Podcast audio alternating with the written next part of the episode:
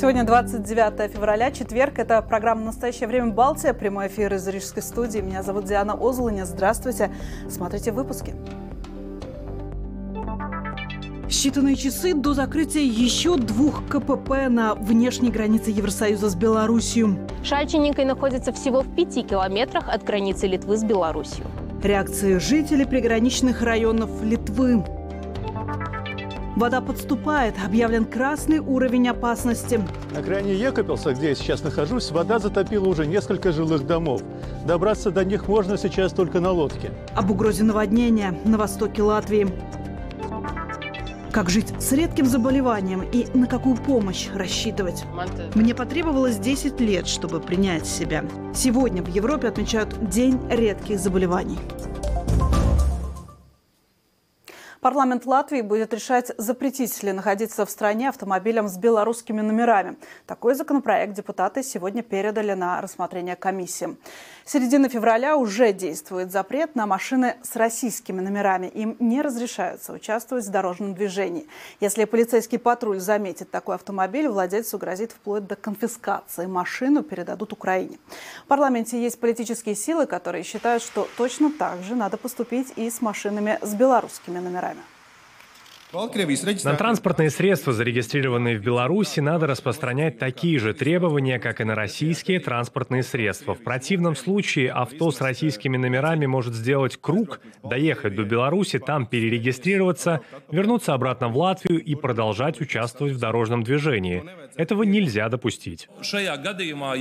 В этом случае, если мы хотим заниматься фарсом, то каждую неделю можем поднимать какую-то тему и кричать, что мы тут какую-то безопасность увеличиваем.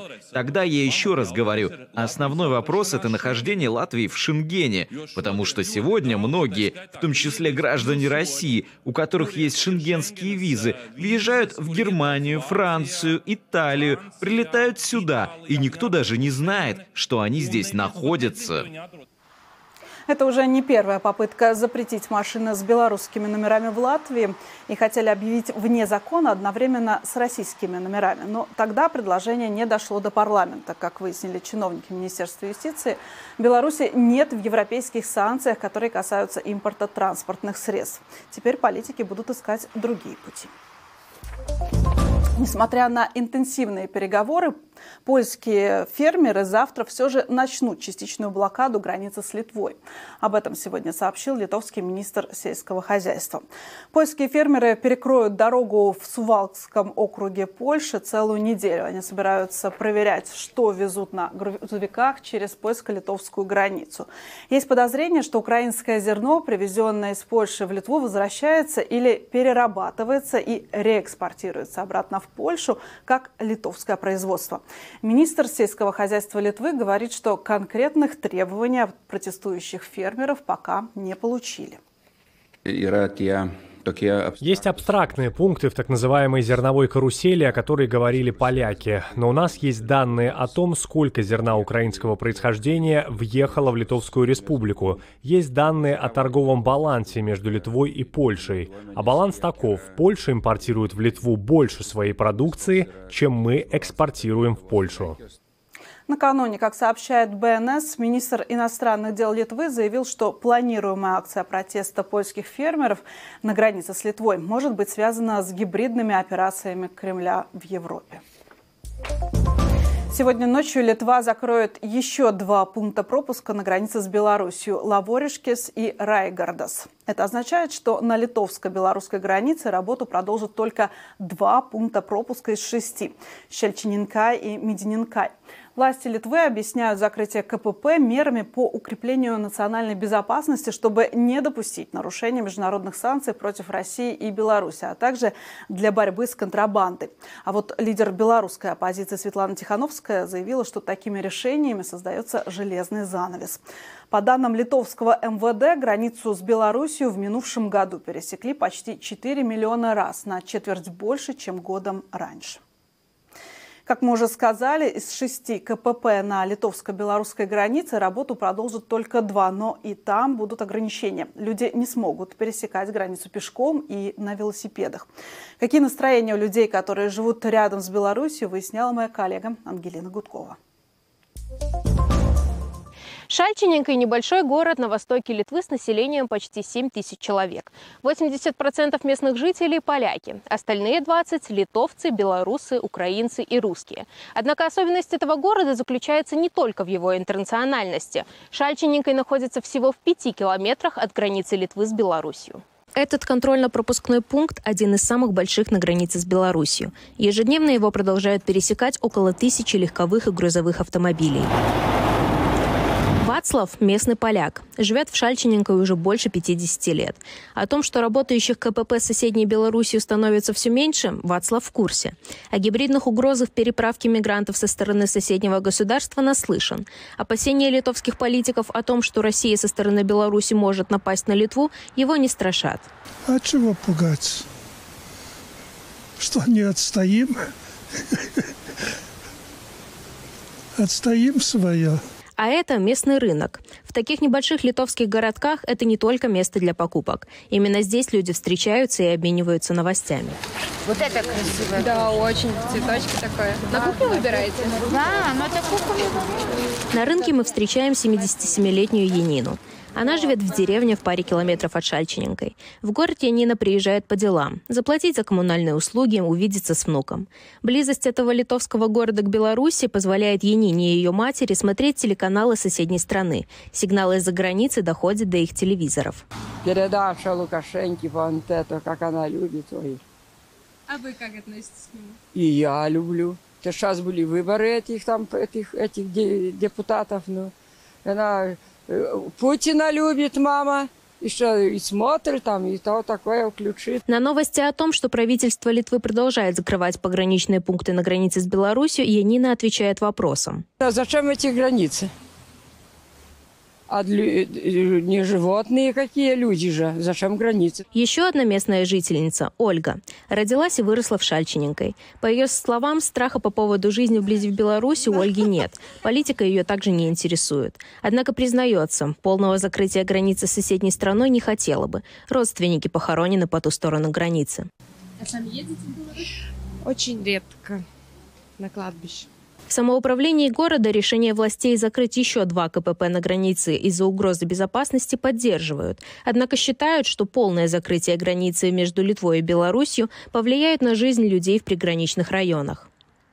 Поскольку люди имеют родственные связи с жителями Беларуси, то, думаю, полное закрытие границы будет значительно осложнять их повседневную жизнь. Это объективная необходимость. Связь с семьей прежде всего. Отсюда и возникает потребность в поездках.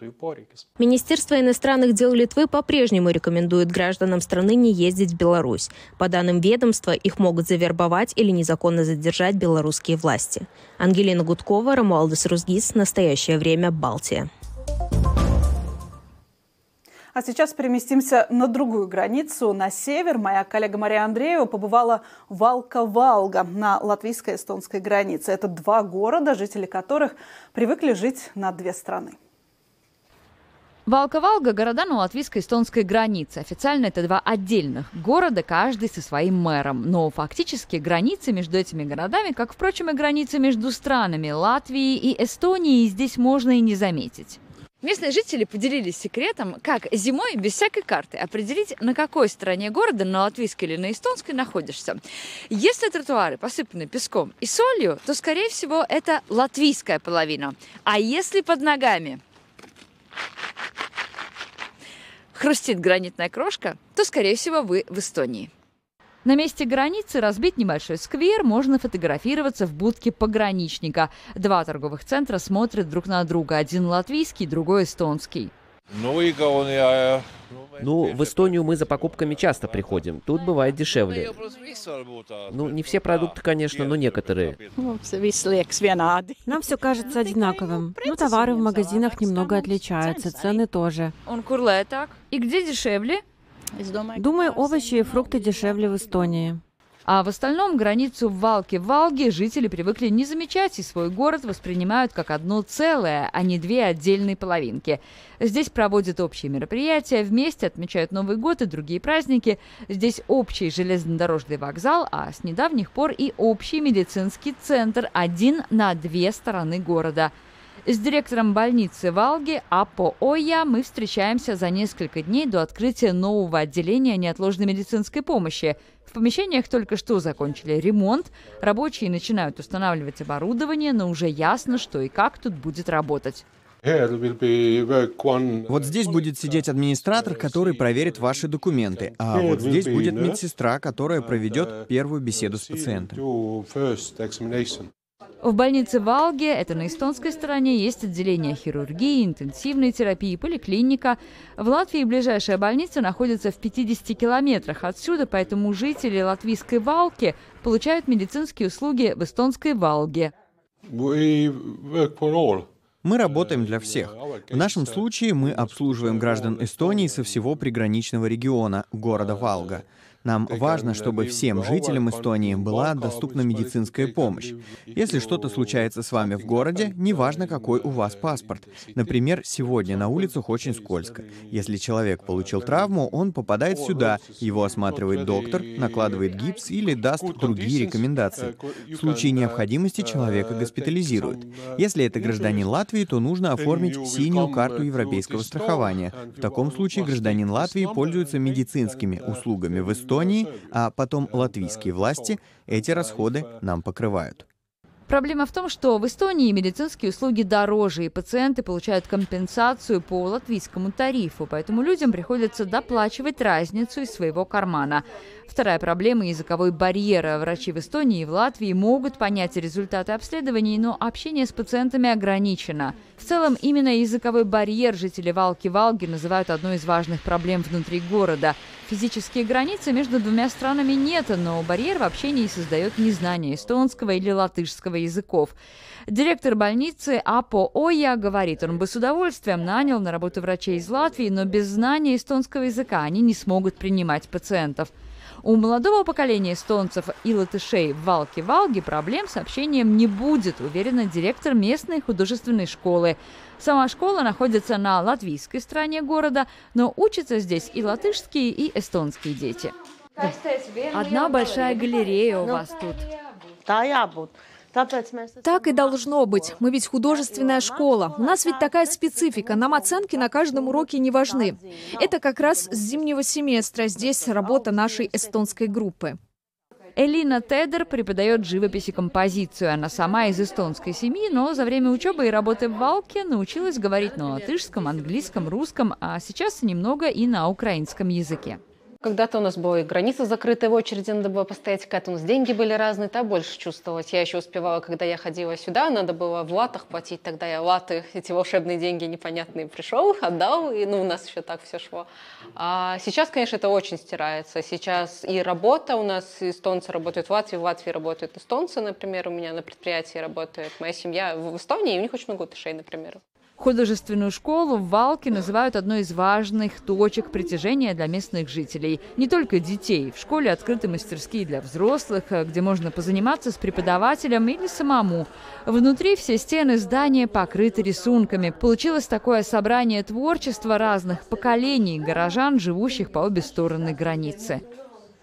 Мария Андреева, Данил Жилинский. Настоящее время. Балтия. А теперь об угрозе наводнения в восточной части Латвии. Красное предупреждение, а это наивысший уровень опасности, накануне вечером объявили на участке между городами Плявенец и Екапилс. К сегодняшнему утру уровень воды в реке Даугава там достиг критической отметки в 9,5 метров от нулевой точки наблюдения. Ситуация с наводнением вызвана оттепелью и заторами льда на крупнейшей реке в Латвии Даугаве. Местных жителей власти призывают сохранять спокойствие, по возможности покинуть покинуть территории, которые находятся под угрозой затопления. О ситуации на месте, а также о жизни людей в условиях подступающей воды расскажет мой коллега Евгений Павлов. На окраине Екопилса, где я сейчас нахожусь, вода затопила уже несколько жилых домов. Добраться на них можно только на лодке. В самом городе, который защищает дамба, ситуация пока не вызывает особого риска. Хотя, как считают специалисты, вода в реке может еще подняться в ближайшие дни. Наводнения здесь происходят ежегодно. В прошлом году даже потребовалась эвакуация жителей, но все обошлось. Вот что они думают сегодня о происходящем. Сейчас выглядит, что наводнения маловероятно. Мне кажется, что не будет. Все пройдет нормально. Сейчас остров немного затоплен, но вода уйдет прочь, и в этом году наводнения не будет. Я так думаю. Выглядит, что в этом году спокойно. Но в прошлом году мы пострадали очень даже. Весь подвал до верху был полный. Все банки плавали. Картошку я успела занести наверх. Кругом дома вся вода была. Спасали, что могли. В этом году, слава богу, спокойно. Но две ночи я опять не спала. Ситуация Ситуация привычная, нет ничего нового. Каждую весну тревожно, но это надо пережить. Может быть, в прошлом году внезапно возникла более опасная ситуация. В этом году, кажется, нет. Читаем, ищем информацию, слушаем, смотрим. Нет, сильно не беспокоимся. Сегодня, 29 февраля, в Европе отмечают День редких заболеваний. С какими проблемами сталкиваются обладатели редких диагнозов, какую помощь получают такие пациенты и какая поддержка им еще необходима, об этом в нашем следующем репортаже. Ева Путныня живет с диагнозом аллопеция. Это редкое заболевание, при котором человек теряет волосы. Ева вспоминает, с каким ужасом смотрела на себя в зеркало, когда впервые заметила изменения в своей внешности. Сегодня она чувствует себя уверенно, спокойно, реагирует на вопросы или просто взгляды прохожих, но так было не всегда. Мне потребовалось 10 лет, чтобы принять себя. Я носила парик, мне было очень тяжело решиться его снять. В то время информации на латышском языке об аллопеции Швеции было очень мало. Еве было 13 лет, когда после тяжелой болезни у нее начали выпадать волосы. Тогда, в подростковом возрасте, подобное сложно принять. Помогла поддержка родных и близких. Ева вспоминает, что, живя в небольшом городе, где все друг друга знают, она боялась комментариев одноклассников или соседей, но никто ничего не спрашивал. Уже позже в университете Еве довелось пережить неприятные ситуации и буллинг. Кто-то из однокурсников узнал, что со мной. Увидел платок. Кто-то в общаге увидел, что у меня нет волос. Стали пускать разные слухи. Были разные неловкие ситуации. Однажды у меня сорвали парик с головы. Да, было такое. Причем это делали мужчины, студенты на пару лет старше меня. Сегодня Ева помогает другим людям с диагнозом аллопеция. Она создала группу поддержки в соцсетях. В этой группе около 300 человек. Хотелось бы, чтобы государство принимало большее участие. Может быть, нам стоит учредить какую-то организацию? Я не знаю. Хотя психологическая помощь могла бы быть бесплатной. Это такая болезнь, которая забирает очень много денег. Разные таблетки, препараты, стероиды. И чаще всего ничего не помогает. Официально власть Латвии зарегистрировано 15 тысяч пациентов с редкими болезнями. Но неофициально таких людей может быть до 100 тысяч. Об этом нам рассказал глава Альянса пациентов с редкими заболеваниями. Главная задача этой организации – обмен информацией между государственными структурами, пациентами и врачами. Когда приходят пациенты, важно делиться информацией, накапливать знания, и также важно международное сотрудничество. Врач – это просто человек, он может не знать, что что делать в определенных случаях. Должна быть связь с другими коллегами на международном уровне. Важно прийти к диагнозу. Если диагноз найден, тогда уже легче понять, какое нужно лечение и как помочь пациенту. А главные проблемы специалисты называют нехватку денег. В случаях редких болезней речь идет и о специальных медикаментах, и о специальных медицинских манипуляциях. И далеко не все можно покрыть за государственный счет. У нас есть целый список эффективных медикаментов, но чтобы их могли получить пациенты, нужно финансирование. Это одна сторона медали. А вторая сторона — это реабилитация. Мы в этом смысле сильно отстаем от других стран. Важно, чтобы люди с редкими заболеваниями могли жить полноценной жизнью, по возможности работать, учиться, получать все необходимые лекарства и просто жить рядом с другими людьми. В Международный день редких заболеваний его отмечают 29 февраля, в самую редкую дату в календаре. Европейская организация по изучению редких болезней опубликовала новые данные. До 30 миллионов жителей европейского континента страдают от редких заболеваний. И только часть знают свои свой диагноз и получают медицинскую помощь. Мария Андреева, Данил Жилинский. Настоящее время. Балтия. Новый Рижский театр после многолетней реконструкции вернулся в свое историческое здание в центре Риги. После ремонта площадь театра увеличилась почти вдвое, появились два новых современных зала. Новый Рижский театр был основан сразу после восстановления независимости Латвии более 30 лет назад. До этого под этим же названием театр работал еще в царской России.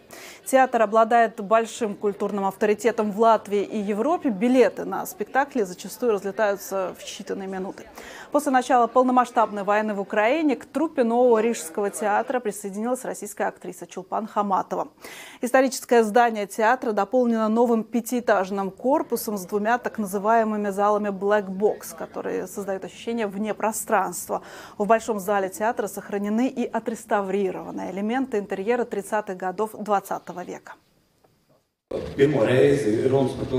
Впервые разговоры о том, что это здание находится в аварийном состоянии, что необходим капитальный ремонт, начались, когда большинство присутствующих еще даже не родились, когда я еще не родился. Спустя 7 лет ремонт окончен. Все шло очень сложно. Но сегодня мы забываем все обиды. Главное — результат. И результат просто фантастический. Теперь это здание и красивое, и функциональное. Я допускаю, что с архитектурной точки зрения строительство театра — это самая сложная задача. Прошлое здесь встречается с настоящим, история с модерном. Алвис Херманис, режиссер первой премьеры после реставрации нового Рижского театра. Это будет спектакль «Секта переводчиков снов» по роману Милорада Павича «Хазарский словарь». Премьера намечена на 19 марта. Ну а наши выпуски программы «Балтия» вы можете найти в Ютубе. Я, Диана Озол, не прощаюсь. Оставайтесь с нами.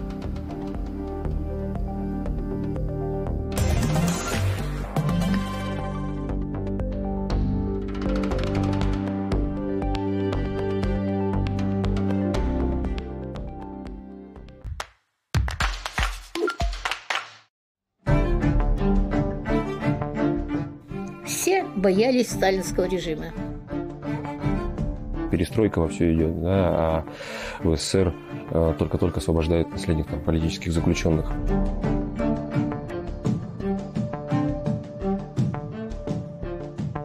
Это все относится к этому отвратительному лозунгу, который тоже у нас стал модным, мы можем повторить.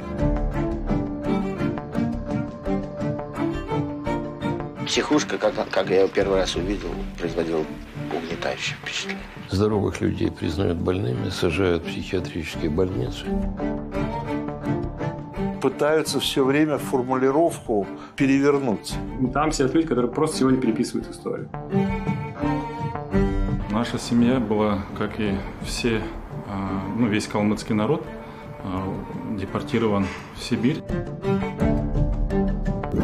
И он говорит, наверное, нас уводят на расстрел.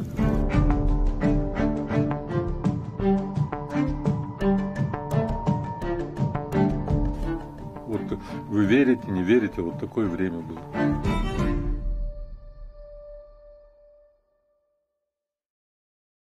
На нашей карте вы не найдете крупных городов и областных центров. Много лет мы собираем истории людей из самых разных уголков России.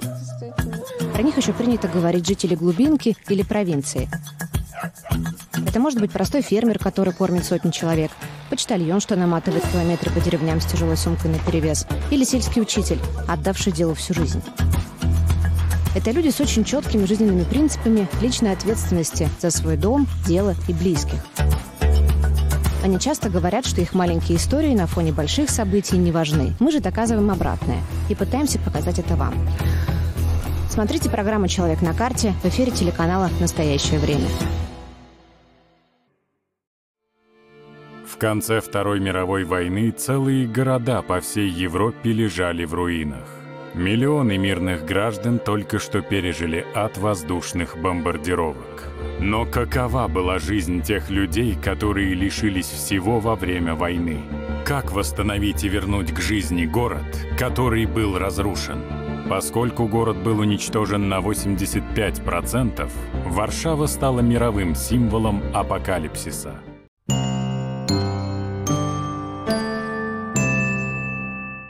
Здравствуйте, меня зовут Тимофей Глинин. Я Анастасия Шубина. Мы режиссеры фильма «Пеблакто». Это фильм о жизни коренных э, народов Чукотки, э, чукчи эскимосов, живущих на побережье Северного Ледовитого океана. Это